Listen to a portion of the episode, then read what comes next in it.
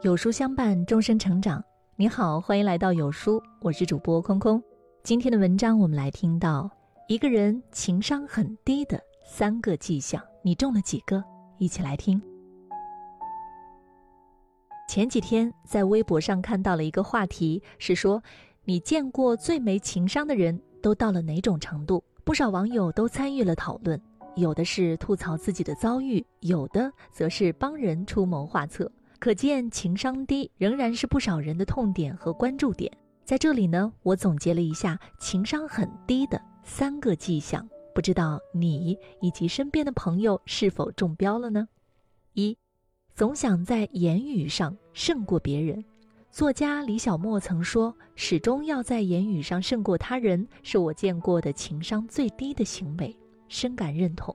在日常生活中，我们不难发现，总有些人凡事都要争个对错，无论别人说什么都要反驳，在言语上从不让步。这样的人，如果用一个词来形容，就是杠精。记得蔡康永曾经在自己的书中讲过这样一个职场故事：有一个名牌大学毕业的高材生，每次部门开会，上司问到他的意见时，他都能侃侃而谈，很有自己的想法。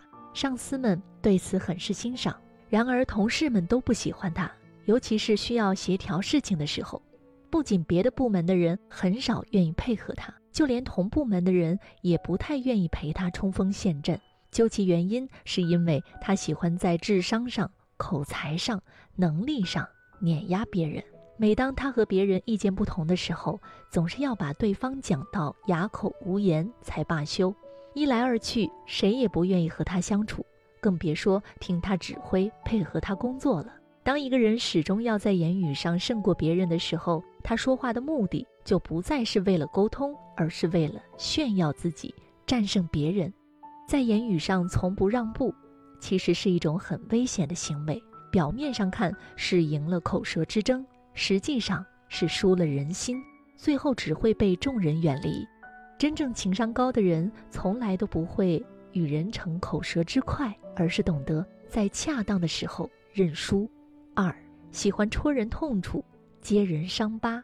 有这样一种人，他们最喜欢干的事儿就是哪壶不开提哪壶，说话戳人痛处，并以此为乐。你一旦跟他计较起来，他又会反过来质问你，开不起玩笑。曾在微博上看到过这样一个网友的经历：每年春节。这个网友的母亲都会带着他回老家看望外公外婆，并顺便见见自己的朋友。有一个阿姨，每次见到他，总会摸着他的头，用一种痛心的语气对他母亲说：“哎，真是可惜了呀！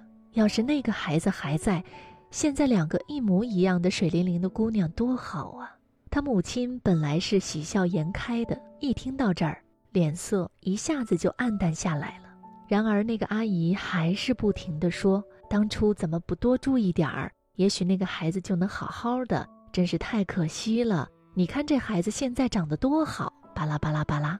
到这个时候，他母亲就再也没有心情带他继续串门了，拉着他转身就走。那个阿姨见他母亲急了，连忙说：“我这个人就是嘴快，喜欢开玩笑，没什么恶意，你千万别放心上啊。”他的母亲什么也没说，只是拉着他回到外婆家，一个人坐在窗前不说话。后来他才知道，原来他有个双胞胎姐姐，但是在出生的时候遭遇意外，不幸夭折。他母亲对此一直耿耿于怀，只是藏在心里，闭口不谈。每个人都有自己的隐私和痛处，有些事太过沉重，不愿在别人揭开。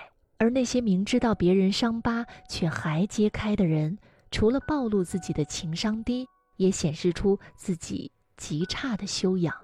情商高的人不会在别人伤口上撒盐，而是会照顾到别人当下的情绪。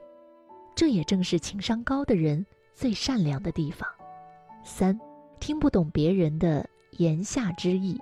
电视剧《知否知否，应是绿肥红瘦》里。有一场戏一直让我印象很深刻，顾家病府，小公爷齐衡带着绅士来赴宴，绅士故意走到明兰的面前，一口一个婶婶的叫着。虽说顾家和齐家两家祖上有亲，却早出五福，并且两人年纪又相仿，可以不必按辈分称呼。明兰立即明白，这是绅士知晓了自己与齐衡的旧事，并且在拿自己当敌人看。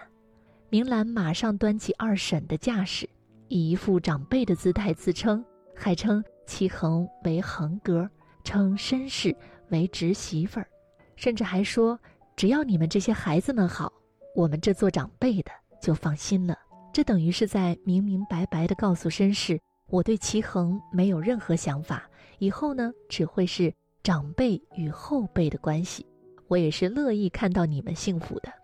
绅士知晓了明兰对齐衡无意之后，便不再打击抹黑明兰，把所有精力都放在了齐衡身上。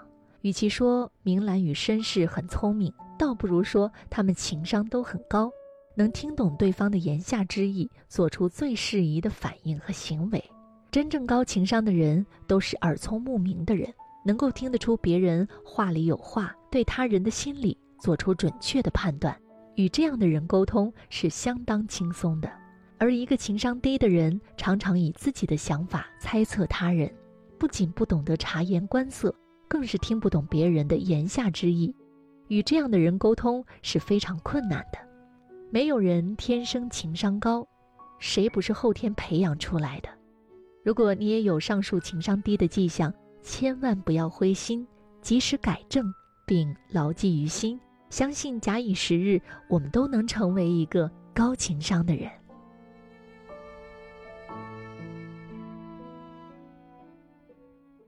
女人最大的魅力是能持续成长。有书联合四位明星导师为所有女性送福利了。合作推出《魅力女人四维蜕变术》课程，全网最全完美女人锻造术，原价一百九十九元，现仅需分享即可免费领，限量五百个名额，长按扫描入群抢名额吧。今天的文章就跟大家分享到这里了。如果你喜欢文章，记得文末点一个再看，跟我们留言互动，这样的话有书就能每天都出现在你的公众号靠前的位置了。另外，长按扫描文末二维码，在有书公众号菜单免费领取五十二本共读好书，每天都会有主播读给你听哦。我是空空，明天同一时间不见不散。